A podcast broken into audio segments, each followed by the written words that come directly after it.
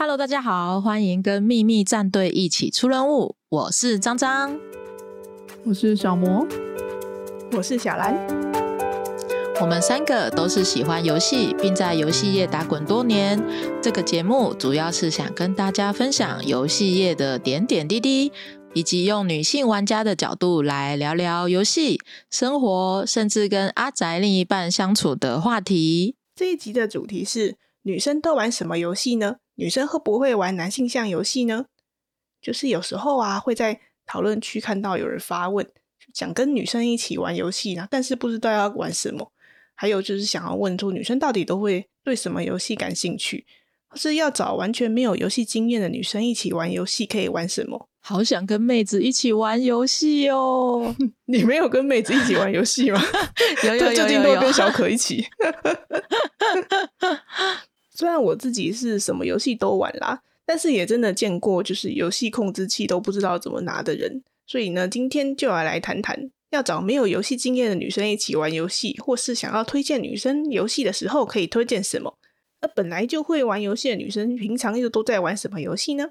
张跟小红最近有玩什么游戏啊？最近刚好买了很多游戏耶，比如说乙女游戏就有玩《幻奏咖啡厅》，这是一款跟人外谈恋爱的游戏，有天使啊、魔王啊、无头骑士和魔兽等等。我真的是有点惊讶，就是居然会跟一个没有头的人谈恋爱，还蛮好笑，玩的时候很好笑。对，而且我听说他好像从头到尾都没有头。对我一直很期待说他会不会就是在结尾的时候秀一下头，但是有对这样算暴雷吗？嗯 他就算他就算没有头，也是帅的吗？是，呃，应该是 啊，我一直要怎么拿捏也那个有没有暴雷啊的尺这样说好尺度了？，在这款游戏里面，你最喜欢的角色是他吗？犹豫了，对，犹豫了。他原本是他原本是我第一名，没错，他原本是我第一名，没错。可是玩了那个魔兽那个角色之后，也觉得哎、魔兽也蛮香的耶，所以有点纠结。没关系，正常，我都能理解。好，然后我还有玩搭档任务啊，搭档任务剧情真的超好笑的，我常常快要被笑死。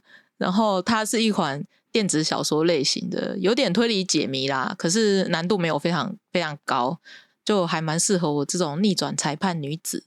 我觉得他与其说是推理啊，他比较像是考验记忆。他问的那些问题、那些选项，都是在考验你刚才有没有专心看剧情，就很像在考你记忆。我很常截图，你知道吗？这款游戏真的让我截好多图，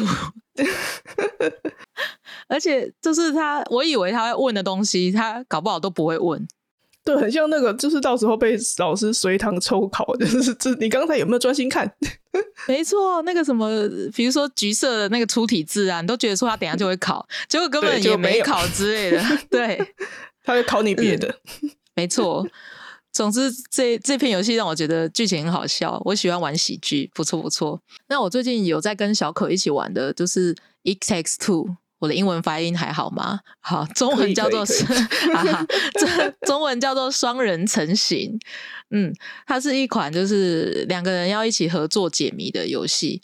那它的剧情就在那个帮助你修复夫妻的感情。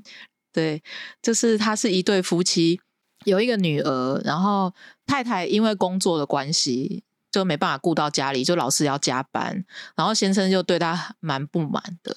反正就是在这样，就是跟着一个孩子摩擦的情况之下，他们决定要谈离婚。但是小孩就非当然就是非常不希望父母离婚啊，所以他就看了一本书，就是可以修复夫妻感情的书。结果那个夫妻两位就被诅咒了，就变成小人，变成娃娃之类的。小朋友会看修复夫妻感情的书，感觉很深奥诶。就对啊，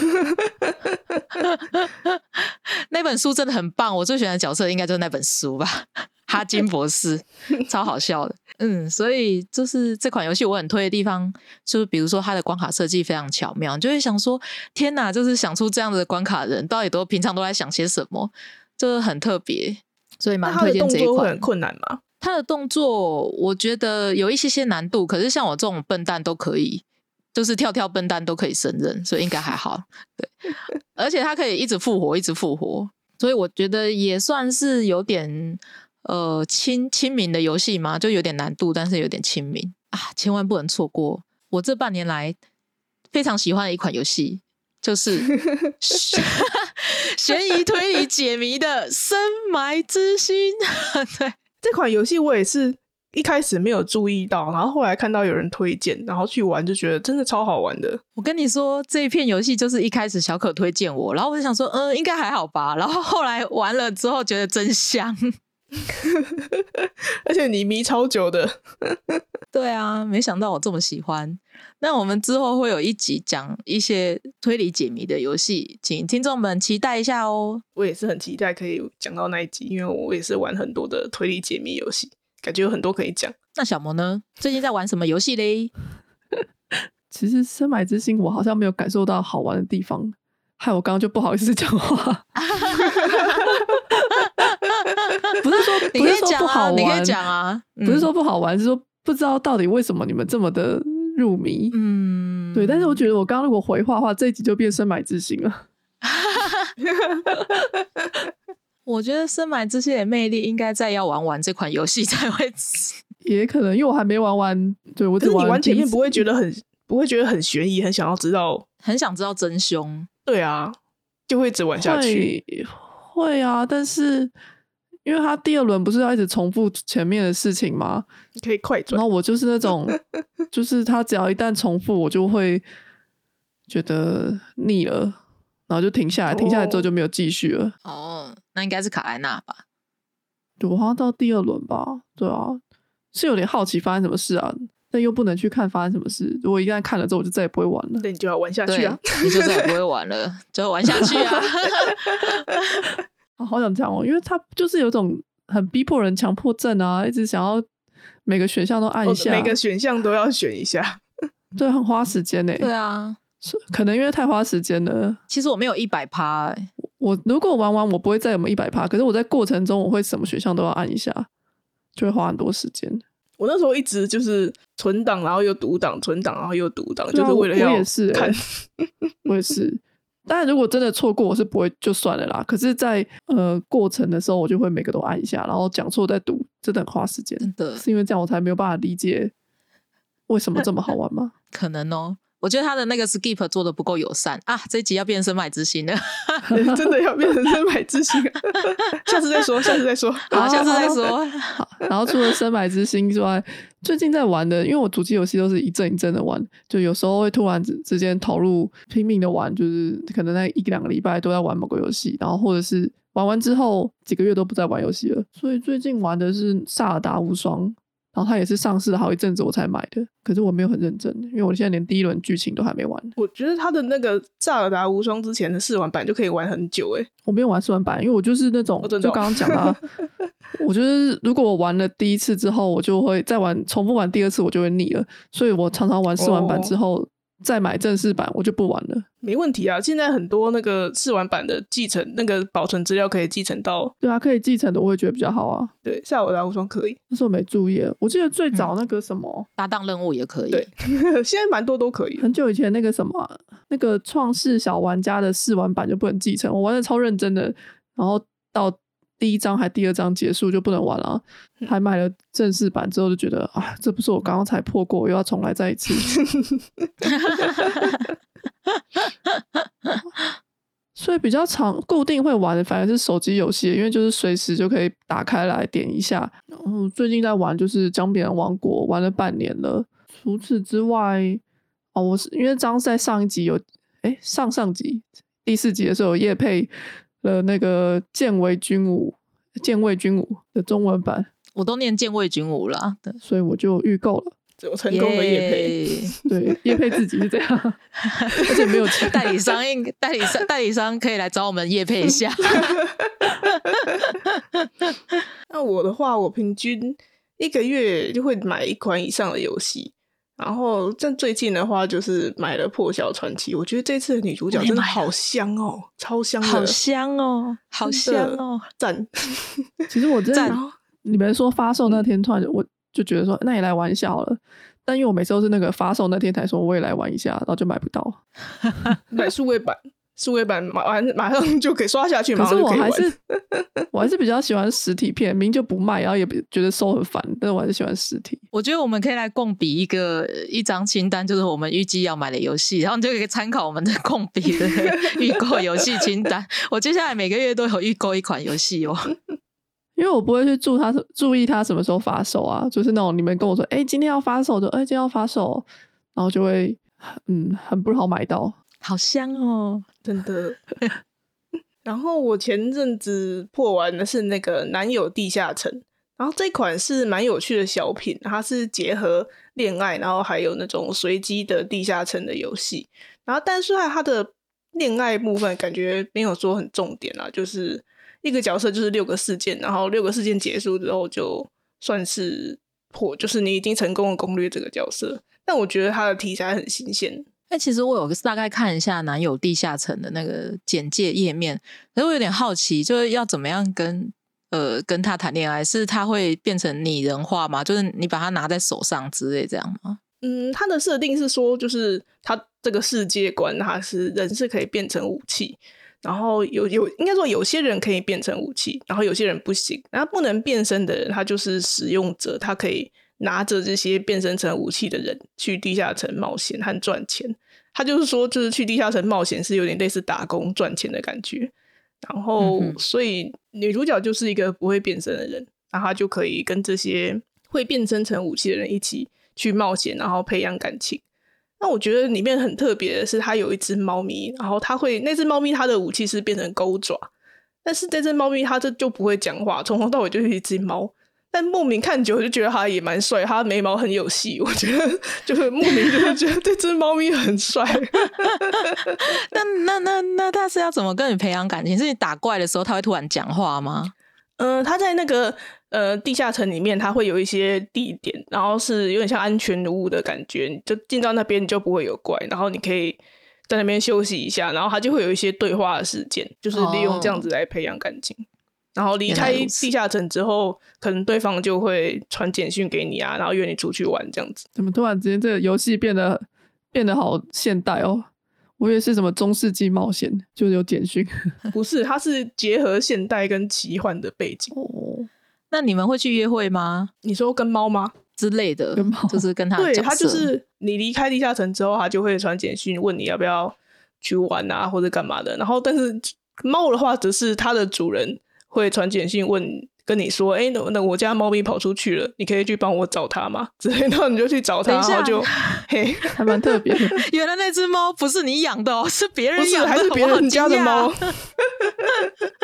别人家养的猫跟你去地下城，没错。然后它主人一天到晚在找它的猫，还会传简讯问我说，哎、我家猫不见，它有在你那边吗？怎么好像在找自己儿子的婆婆？真的很像。笑死然！后另外有就是也有在玩《战国无双》，我觉得这次《战国无双五》它的呃个人线的剧情很长诶、就以前感觉好像玩个几章就没有，这次超级长，然后中间还有那种分支，而且我觉得令人一开始《战国无双五》会想买啊，是因为觉得泽川家康变成塔矢亮，觉得他是不是偷塞钱给惠师？那你觉得五有变好玩吗？嗯，变好玩了。我觉得无双好像差一直都是那样诶、对啊，就我也曾经很喜欢玩无双，到后来觉得好像每一代都在看重复的东西，就有点腻了。对，但是我觉得，就是我觉得无双是一个很舒压的游戏，就在那边割草啊，我觉得很棒。就很多敌人，然后你就因为它无双好像从上一代开始就加入一个叫做神速的系统，那神速就可以就是冲冲到敌人里面，然后就可以很爽，我觉得超级舒压的。我觉得无双的醍醐味就是在听那些小兵们说一些同音字笑话，对，是吗？就是在阵营那个准备的阵营当中，就跟他们讲话，然后他们都会讲一些有的没的笑话，蛮好笑的。诶，这一次好像没有这个诶，什么？嗯，好像是编年史无双编年史才有这个，但是战国无双的系列好像没有这个。记得以前玩无双就会刻意去操作历史上有关的角色，例如说操作甄姬去嗯，打小兵嘛，跟千人斩的时候，那个曹丕就会讲话一下，就去收集这种。可是后来觉得好累哦，现在很多这样，所以现在故事加强了。嗯，它剧情变得比较长，然后是有一个完整的呃那种剧情的起伏，我觉得还不错。但是我买它的重点就还是觉得它很舒压，然后以及可以操纵它质量。你有 你有玩完变帅的那个吗？对，你有玩完它的路线吗？有有有，好吧？有帅吗？有，我觉得也还还蛮帅，就是个塔矢亮，觉 得也是塔矢亮。所以当年那个麒麟王，你喜欢的是塔矢亮吗？是，难怪一直强调。然后我看我有看你贴塔矢亮照呃的图，我就去看一下，到底以前长怎么样啊？怎么突然变成这样？然后查之后发现，呃，以前就是记忆中那个比较大叔，胖胖的，然后是个大叔，所以我就变帅，就是就老了。故事有说吗？也不是说变帅，而是就是以就是以前那个胖胖大叔可能就老了，你知道吗？就是岁月是一把杀猪刀，老了之后就会变那样。好，说到无双，现在大家都在说光荣做无双，就是做别人的 IP 做的还比他们自己家无双还好玩。他自己家的无双也是蛮好玩的。我觉得应该是因为题材，就是像我刚刚讲战国的故事、三国故事，其实在每一代一直重复看，你有点。习惯了，像是你知道一定是吕布会在虎牢关变得很恐怖之类，所以也不是说不好玩吧，可能是故事题材上的，所以是换别的 IP 才会觉得比较有趣啊。嗯，说到这个啊，最近不是也要出《刀剑乱舞无双》吗？张张会想要买吗？会啊会啊，我看他那个公布的刀都是我喜欢的刀耶，嘿嘿，比如说伊达族啊，伊达族的刀不错不错，一直在伊达族，可是像我完全没有玩过。刀剑乱舞，我也会蛮好奇的，就是想可不可以当做是一个接触这系列的入门作这样推推。可是刀剑刀剑乱舞，它好像原本的网 网页游戏的部分好像没有剧情，诶，有吗？有吗？它的剧情就是它的剧所谓的剧情，就是一些跟神神者、神神者就是玩家嗯的一些小对话嗯，所以它不能不算是有剧情吧？不算是有一个连贯的剧情，嗯哼，比较像很多个小小小的绘画，给你一些愉快的感觉，想象的空间。对对对对对对对，其他你还是要靠它的衍生作品，比如说动画、舞台剧啊、音乐剧等等的去。其实我觉得《刀剑乱舞》很厉害，就是它的原作是一个就是很简单的一个架构，但是它可以衍生出超级多东西，舞台剧啊、电影啊、动画啊，然后也有很多同人作品，我觉得好厉害哦。我觉得他的那个重点应该是在他每一把刀都跟一些历史有关系，嗯，然后就充满了很多想象，这这些那个要素，丽女都是不不会放过的。对对，丽女丽丽女就是喜欢那个历研究一些历史的女孩，就叫丽女。好了，不好意思，我们来 回回回到正题。嗯，其实平常就有在玩游戏的女生啊，基本上什么都会玩。你看我们三个刚刚讲了一大堆，都是不同类型的。可是如果跟没接触过的女生一起玩的话，适合玩怎么样的游戏呢？像有些游戏的操作比较复杂，那没有接触过的人可能就会比较困难。如果一起玩的人一直输，他很不耐烦，想要放弃。那你要带领他一起玩游戏的话，最重要就是要有耐心啊，要多多鼓励他，说：“哎，很不错哎，你刚那个跳跃真是太完美了，五分。”，千万不要指挥狂上身，说：“啊，你就去那边，去那边，好跳跳，现在就跳。”这样子疯狂下指令，就是会让人觉得很烦。对啊，因为我的反应其实说玩游戏的反应没有说很快，那种很多要抓准时机跳起来的游的游戏，我就很容易失败。我记得之前玩天兵的时候，就一直不小心没有掉成功，就掉到很深很深的地方，然后可能其他队友都已经跳过去，然后在前面等我，那时候心里就会很急。那如果一起玩的人还骂你说：“哎，你怎么不快点？”好，就是很简单呗，就会觉得信心崩溃，再也不想玩这什么鬼东西。我突然想到玩那个英雄联盟被骂，不开心的起来。我觉得英雄联盟也是一个很困难的游戏。你说被骂猪队友吗？就呃队友没有，但是对手啊，因为后来。一开始刚出的时候玩的时候，可能还比较呃玩的比较顺一点。前去年吧，我还有就是因为同事们在玩，然后就说：“哎，你要不要回来玩一下？”我就玩了，而且还用那个笔电，超级荧幕小的笔电，然后配滑鼠，然后那滑鼠还是无无线的滑鼠啊，有用用就没电了，反正就很难操作。然后就被那个还不是被队友哦，因为队友是同事，他们就算了，被对手呛说你这么弱还出来，气可是这样他们应该可以收割，应该会很爽才对啊，还要骂你，对啊，竟然骂，不知足。因为我还跟他玩，因为我跟对手玩同一个角色，然后那个队友就说。就凭你这样还敢玩这个角色之类的，很气耶，这哪来的自尊心呐、气到对。所以，所以你就再也不想玩这种鬼东西了。呃，因为本来就没有很常玩啦，只是那时候很久没玩，好就是想要回味一下，因为会玩的时候还蛮有趣的、啊，一直把对方打爆之类的，嗯，或者收人家的 kill，对对，那我觉得那好 就非常的舒爽，但现在都是被人家 杀了。而且我记得天命，因为我们那时候一起玩天命二的是封测吗？还是公测啊？应该是封测吧？嗯，我觉得好难哦。就是你刚刚说什么，大家都跳过去了，只剩下自己还在后面。我记得我就那个最后面的、哎，人呢？剩下我这样。然后那那个怪也很难打，我记得我我我们那个时候一起玩的时候，一起玩就是很难，不是吗？对我们那时候一起玩，不是有开实况吗？然后就是陪着我们那个开实况的人啊，从来没有看我们过关过，超好笑。我们那时候就一直卡在那一关，一直过不去，然后就关台了，笑死我了。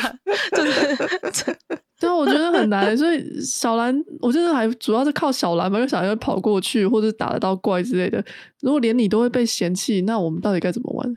这就是人外有人，天外有天，是你是总 那个会有。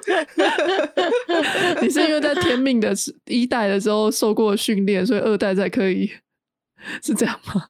我我有点忘记我一代有没有玩嘞，我应该跟你们一起玩，那应该就是我第一次玩天命，哦，所以你刚刚讲天命是天命二的意思？大概吧，我已经不记得了。我知道你有买天命的时候，我超惊讶的，因为我明明在开实况的时候，大家一起受尽挫折。这个好难哦，我觉得很好玩的、啊。而且后来发售之后，我还有玩到破关呢，就觉得这游戏还不错玩。哇，超强的！我们刚刚为什么会讲到这？哦，因为我讲了天命。嗯对对对对，那我觉得就是像我刚才讲的啊，如果完全没有接触游戏，然后也甚至不知道控制器要怎么拿的人啊，我觉得可以，假如说你要找他一起玩游戏，可以推荐他玩玩看一些互动式电影的游戏。像有一款游戏叫做《Hidden Agenda》，叫中文叫做《绝命陷阱》，然后还有另外一款叫《Erica》。都可以透过手机来操作，它就是一个游戏开始的时候，你就可以手机下载一个 APP，到时候就可以用手机 APP 来操作，就直接用触控，我觉得它就很直觉啊，所以操作上就是很简单。然后游戏的过程就像在看电影一样。嗯嗯，虽然《绝命陷阱》要花一点时间下载 APP，可是那个玩的过程就有点像在玩团康啊，或是逃脱密室这一种，而且它的三 D 风格比较偏真实，所以比较能够让不常玩游戏的人接受。对啊，我记得那时候我们是一起在你家客厅玩，然后还有吃披萨之类，还开实况，很欢乐。然后像你刚才说到，就是真实的三 D 风格。然后刚才讲到的那个 Erica，她是完全的真人演出，而且演技还不错，不会让你觉得很很尴尬的感觉，所以蛮推荐的。推推，那这类啊，对，推荐这类的互动式电影，我觉得蛮适合完全没有碰过控制器的人入门。那如果玩了之后觉得，诶这样子的互动式电影很有趣啊，然后想要了解更多的话，就我觉得就可以循序渐进，进一步推荐他玩那个底特律这款，就需要拿着游戏的控制器，但是操作不会太困难，我觉得也蛮适合平常不玩游戏的人来玩。底特律。我记得我那时候玩试玩版的时候超紧张的，因为他选选选项的时候都会倒数，哎，哦，对啊，他就是不想让你想太久嘛。对，哦，说到底特律啊，因为我也蛮喜欢的，可然后我觉得它也其实挺难操作的，就是不是单纯说手把习不习惯用，因为它像刚刚张说，他要在短时间内赶快选选项，你要开枪要不要开，还是不开枪，要躲起来是要躲到哪里，我就觉得好蛮刺激的，就很考验玩家的逻辑判断啊。而且我印象很深刻的是，它有一条路线玩到最后，就是要平安的就可以平安的过那个什么。国境的海关，我就很入戏的松了一口气，想说，哎，还好他们没有认出，没有认出我是那个不是人类啊，没有对我不不利之类的。然后后来才知道他们会，你可以这样平安过，并不是他真的没有认出来，是因为游戏前面一直累积下来的选择。如果你过你的选择过程都是一些比较激进的路线，就是说我就是讨厌人类、杀人类之类，那最后那个国境人员就会也会对你产生一些负面的感觉。我觉得蛮有趣的。对啊，我觉得这款游戏它的剧情设计的蛮细的，有一些小地方，然后你做了。不一样的选择之后，就会可能会导致游戏的分歧。像底特律，我有玩到白金，就是为了想要就是看到各种不同的可能性。嗯，如果听众们喜欢这种互动式电影类型的游戏的话，我也很推荐《Life is Strange》，就是中文叫做《奇妙人生》这款很好玩哦。这款我有看张的实况，虽然我没有玩，但是我我认真看哦。可是我的关注点有点离题，就。不是放在主角，不是放在剧情，而是某一个男角的上面。没错，他们明明有一起去约会，为什么没有在一起？而且，好希望他们在一起。我记得你还有玩到实况他们接吻，就这样而已了吧？就没啦。爱的战士觉得不太满足。那我这边也来推荐一些游戏给想要一起玩的人，就是夫妻啊，或是情侣。如果想要玩双人合作游戏的话，除了之前提到的《X Takes Two》双人成型，那你也可以玩玩看《光明之子》。《光明之子》它是一个水彩画风的游戏，它属属于轻度操作，它有丰富的故事性，音乐还有美术都让人很享受哦，让人很难想象它是七年前的作品。是一个很便宜，呃，因为现在已经是很久以前的作品了，所以应该入手便宜，便宜蛮多的。对，常常看到特价就会特价《光明之子》，所以你们其实还是会玩很多年前的游戏吗？特价的时候就会买，买是一回事，我也会买啊，但是不会摸。我是因为这这款游戏是好几年前玩的哦，不是最近玩的，对。然后，如果你想要玩一些益智动脑啊，又有点团康感觉的话，就推荐你 Switch 平台上的“你猜我捡斯帕尼”。它这款游戏就是操纵一些斯尼帕还是斯帕尼啊？是斯尼帕，对不起，以以示尊重，让我再讲一次游戏的名字。你猜我捡斯尼帕？我觉得最近很多这种就是翻译过的中文名，但是用音译，其实还蛮难记的。对啊，可是我觉得好像蛮多日本开发商会坚持他们用音译的，比如说精灵宝可梦，宝可梦相对来说还是就习惯了，它有个宝字，好还可以联想一下。像那个斯尼帕跟斯帕尼或者什么的，好难记哦。对，有点难记。我也是记名字有障碍的人，角色的名字都会记不住，讲到名字就要想到风花雪月了。真的，好多人名哦。对，那这款你裁我剪斯尼帕呢？是在玩，就是呃，你可以用各式各样的形状，然后互相互相剪裁，然后来达到那个他们出的题目，这样子还不错，蛮有趣的。可以最多四个人玩，所以约朋友一起来家里也是 OK。那如果你觉得前面都哎好好简单哦，你想再玩难一点的话，我也很推荐录一集鬼屋。录一集鬼屋可以一个人玩，也可以两个人玩。它恐怖吗？它叫做鬼屋，它会有吓人的东西吗？呃，它有吓人，可是它不是那一种东东方的那种吓人，因为它录一集鬼屋是走美式路线，就突然出现一个东西吓你那一种。可是因为它的画风都很可爱，圆圆滚滚的，所以。说到是吓，应该还好。虽然我自己有被吓到了，你你都敢玩了，你应该是我们当中最敢玩了，我都敢玩了。他就是比如说你去那个找抽屉里面有没有东西，他会突然冒出一个东西吓你那种感觉。对，嗯。然后还有超级马里奥奥德赛也是可以一个人玩，可以两个人玩，就是二 P 可以操纵帽子。可是我觉得操纵帽子有一点点无聊哎，就是。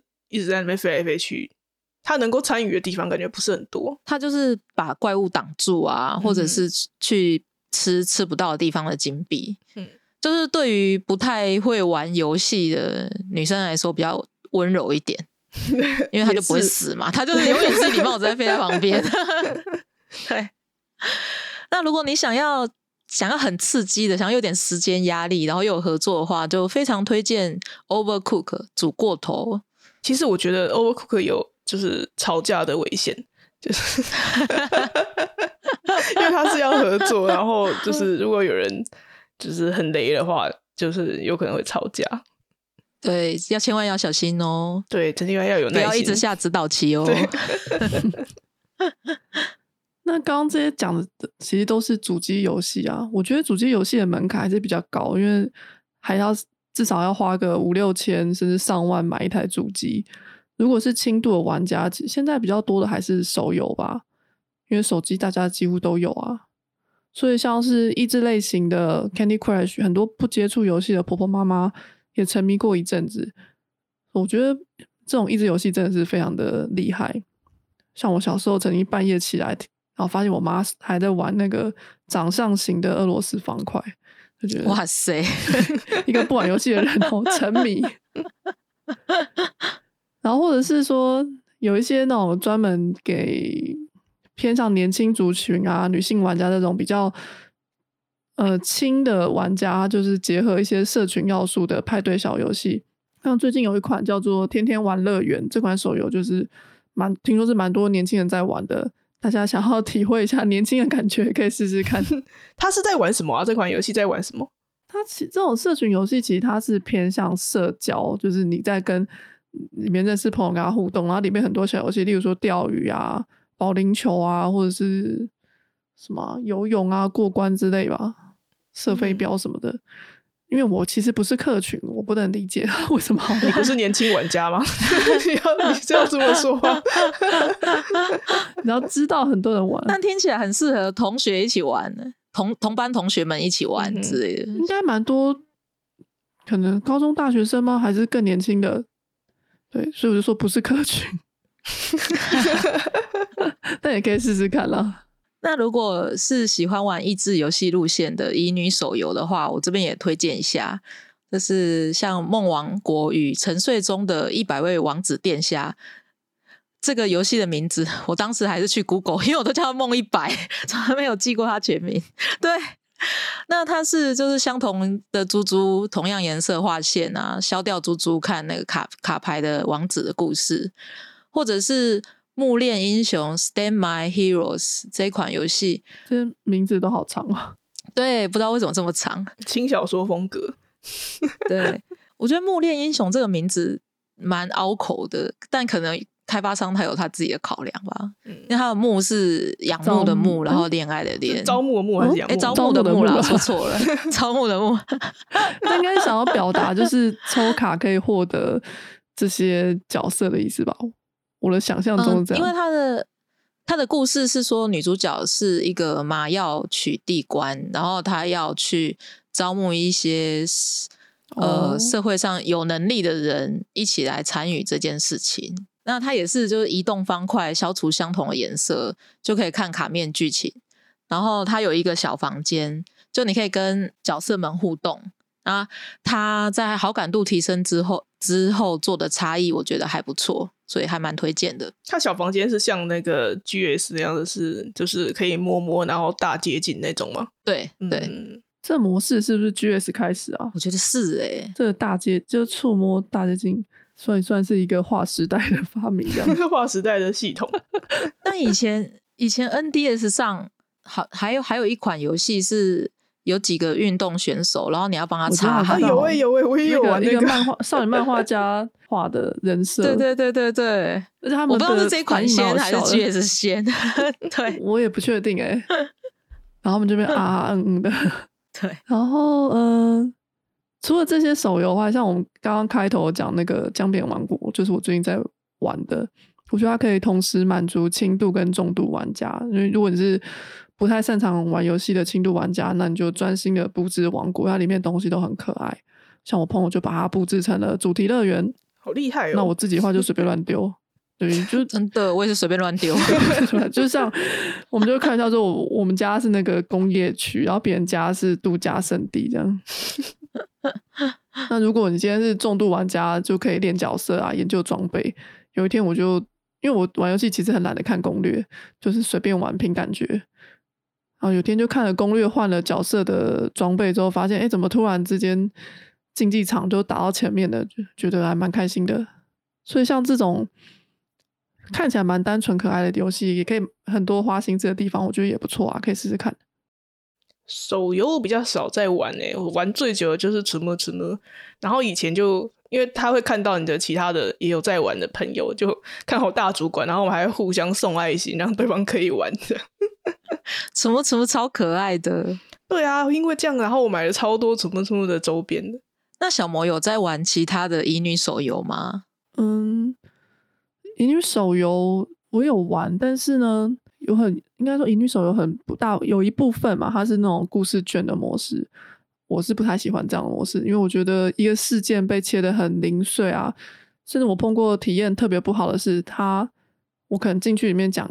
几句话，他就跳出了这一章结束哦，请付钱。可那几句话，就他把比如吃饭这个事件，进去餐厅是第一部分，你要画一张卷，然后点餐再点再付一次，吃完饭走出餐厅再付一次，就这这么一个平凡无奇的过程，然后我就要花三次钱，觉得一直被打断阅读啊，体验很不好。哇，我也很不喜欢故事卷的，觉得那个情感一直被中断，还不如叫我花钱买完，不用被中断呢。可是日本其实还蛮多的，所以其实这样模式也是有支持的人了。嗯，然后呃，如果说是乙女游戏的话，其实我比较推荐中国开发的乙女游戏，就是不管是呃，先不说那个剧情你喜不喜欢，那至少它开发的。中国开发的女手游啊，它的主线剧情啊，通常都是关卡式的，它会搭配 RPG 的概念来培养角色，所以只要你的角色够强，其实你关卡你的剧情是可以一直开下去的。那角色要变强的方式其实就两种嘛，一个是花钱，一个是花时间。那你今天不想花钱，你愿意每天登上去多练一下角色，刷一下体力，那其实你的角色变强之后，一次要开关卡也很快，所以就能够连贯的看剧情。我觉得我没有办法坚持玩手机旅游戏啊，最大的原因就是我会需要它的剧情有一个结局，所以被囚禁的掌心这种我就可以玩的很认真。然后它之前出了 NS 版，我也就是买了，但是其他的手机女游戏我就玩一阵子就放弃了。其实我也是比较喜欢主机上的乙女游戏啊，因为通常都是买断的，你就可以把剧情好好的看完。可是。就手机游戏也是有它的好处，是因为它很容易就取得，因为每个人都有手机，而且它通常一开始都会是免费下载。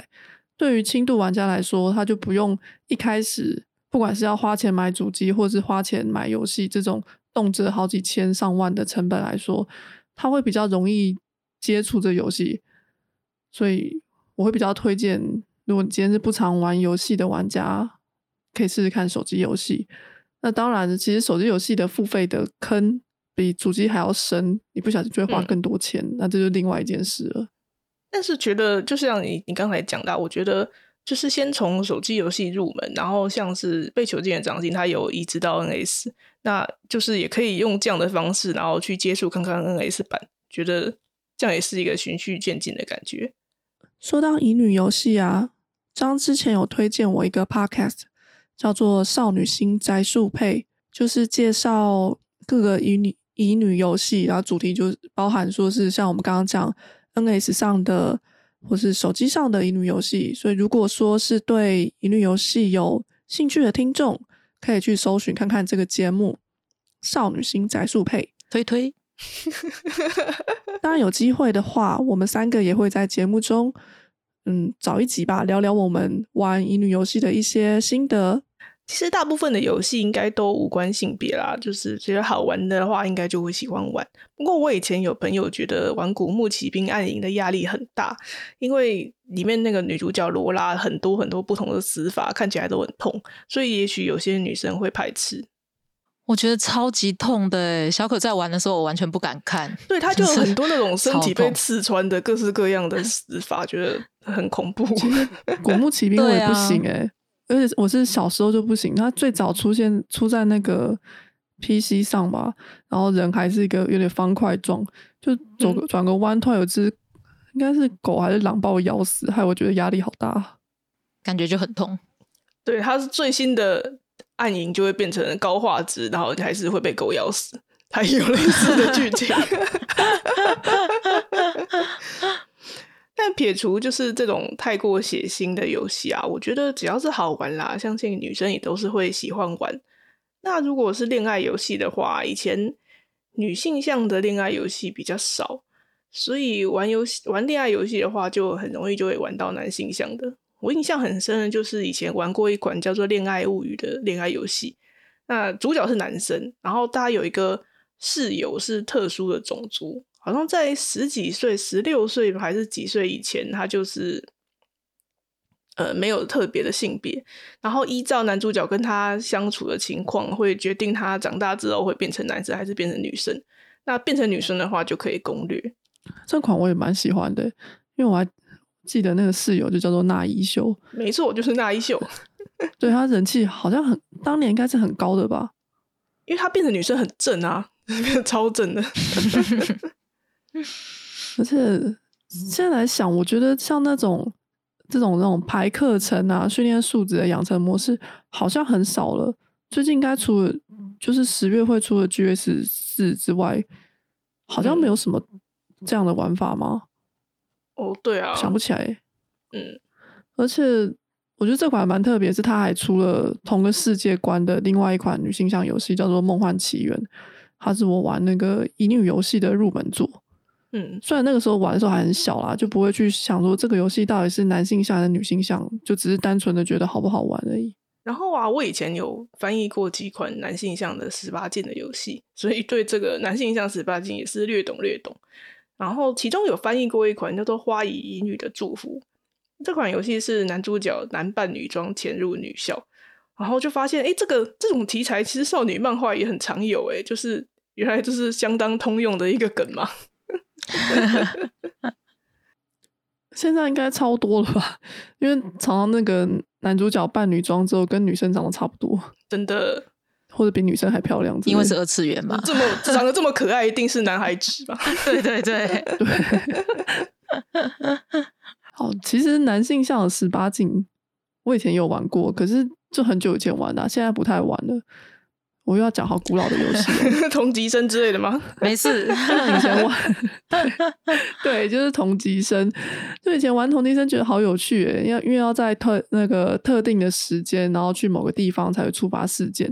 然后小时候对我来说有点难，因为没有攻略嘛。那时候也我觉得同级生真的超难的诶，就很难成功的攻略想要的女生。对你一定要知道说在几月几号的几点去车站才会遇到谁之类。或者你错过之后，你就发现有天就觉得奇怪，我明跟这个女生很好啊，为什么她再也不理我？原来是我没有去触发事件，她遇到了 不幸的事情，所以我就觉得那个时候如果靠自己能够达到角呃角色的结局的话，会觉得很有成就感。然后嗯，讲个实际一点的，它过程中的那个实用画面画面啊，对我来说不是很重要，就不是很重要。我我觉得它有趣的点是在于它的游戏性。然后像现在有时候看游戏新闻，会看到一些独立制作的 H game 游戏性好像不错，它就是会一些比较特别的题材，像是经营地下城啊，或者培育魅魔，或者经营酒馆这种，会蛮好奇想玩玩看啦。只是也真的没有特别去买它，就不会玩。这个啊，就是小毛刚才提到就是查攻略的事情啊，有点好奇，你们像你们玩这种乙女游戏啊，或者是这种恋爱游戏，你们会一开始就去查攻略吗？我会喜欢第一轮就是凭感觉乱选诶，然后通常就第一轮跑完，因为而且有些游戏它第一轮就是一定会固定要进入某一个结局才会开启新的故事，所以第一轮我通常不太看攻略，除非卡住了。然后第二轮之后我就会按部就班的每个选项都看攻略来，就只是为了把剧情开完这样。那张会吗？我跟小魔类似，就是第一轮就会盲选，然后第二轮就开始看攻略。但我觉得，就是有些角色，你在第一轮攻略的时候，你根本不知道它不能被被攻略。哦，对，会有那种全部攻略完之后才可以开的那种隐藏角色。对，然后我通常就在开这个角色剧情之前，这游戏就没有在玩了。哦，好多游戏都这样，不会触发你，就是想要全部破完就是为了这个角色全破嘛？只有一点点，就是我想啊，好想要玩这个角色哦，可是，在勉强自己的路上，就因为没时间，然后就不玩了。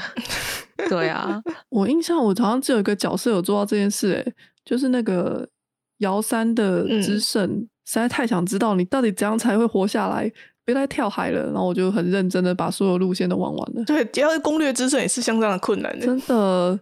所以感能够理解攻略完它之后那个成就感。对我好喜欢他，有一天我们来聊聊他好了。好啊，好啊。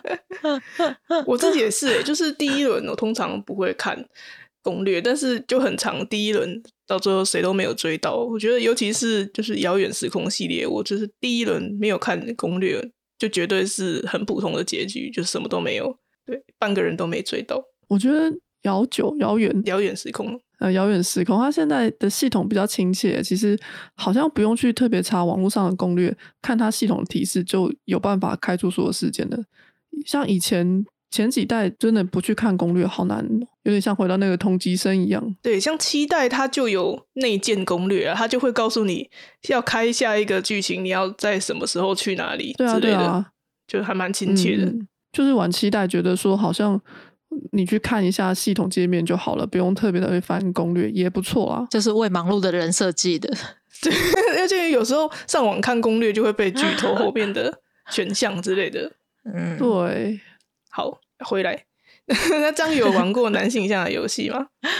所谓男性向游戏是，比如说像战神教你怎么带孩子那一种吗？战神要出去做了，那种应该算是不分性别都都还蛮好玩的游戏。那应该算一般像了吧，只是它比较画风可能比较硬派一点。我以前呢，嗯，也是略懂略懂。我有 我有玩过那个 Alice Soft 的的这种卖策略游戏，然后送你小黄图。因为 Alice Soft 这间公司它出的那个十八禁游戏都是策略性比较重的一点。那他人设也很好看啊，我就不知不觉玩过大反掌啊、大帝国啊，还有他最近最近的一部多纳多纳，居然有出一个官方简中版，所以我就去玩一下。说到这个男性向十八禁啊，想要离题讲一下，因为刚才有说过，我有翻译过男性向十八禁游戏，那也翻译过乙女的十八禁游戏，我觉得两边在文字的表现上有蛮大的。不同诶，像说男性向，它就会很长一整段都是某一种撞声词，然后乙女十八禁就比较少有这种，比较着重在就是现在感觉怎么样，或是一些心理层面的描写。我记得之前啊，跟就是合作翻同一款游戏的译者朋友聊天的时候啊，我们都觉得翻译男性向十八禁，无论是漫画还是游戏啊，都觉得。好像很黏腻，不太干爽。可是这样是不是可以就一直取代啊？寻找，我觉得其实翻取代翻翻译还蛮快的，都是都是某某些某同样的字一起重复出现。好，那我们这集就不要再多说了，不然我们就要以后有机会有机会再开一集讲这个。嗯，今天聊了这么多，可以了解到，原本就有在玩游戏的女生，其实什么类型的游戏都可能会接触哦。如果要跟比较少玩游戏的女生朋友一起玩，你可以从轻度游戏下手，或者选择那种游戏只是一个媒介，你需要现实更多的沟通来进行的游戏。如果朋友玩的不是那么好，也许他在脸上看不出来，可是在心里一定比你还紧张。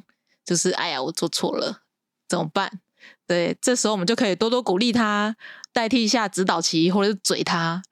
别忘记，玩游戏就是要一起玩的，开开心心啊！真的，我跟不认识的人组连线组团都会很紧张，所以女生真的不是故意要雷别人，他们心里也是压力山大的。对啊，对啊，所以大家要跟女生一起玩游戏的时候，记得要温柔一点哦。我觉得也不是说女生啦，就是说，就本来就是有。擅长或者不擅长领域啊，就是跟不常玩游戏的人一起玩的话，大家都多点宽容，因为男生不常玩也会有一样的状况啦。那今天的节目就到这边啦，不知道大家觉得今天的内容怎么样呢？大家身边的女性玩家都喜欢玩什么样的游戏呢？或者是你在推广游戏的时候有没有遇到什么有趣的事情呢？任何的想法跟意见都可以通过匿名信箱留言给我们，让我们知道哪里可以改改进，或者是大家想要听到什么主题，都可以留言告诉我们。下一集我们会聊聊游戏在地化，有什么想问的也可以留言给我们哦。那也当然欢迎搜寻“秘密战队出人物”，订阅我们的 FB、IG 或是扑浪，这样就可以第一时间得知我们更新讯息喽。那今天呢就到这边啦，拜拜，拜拜。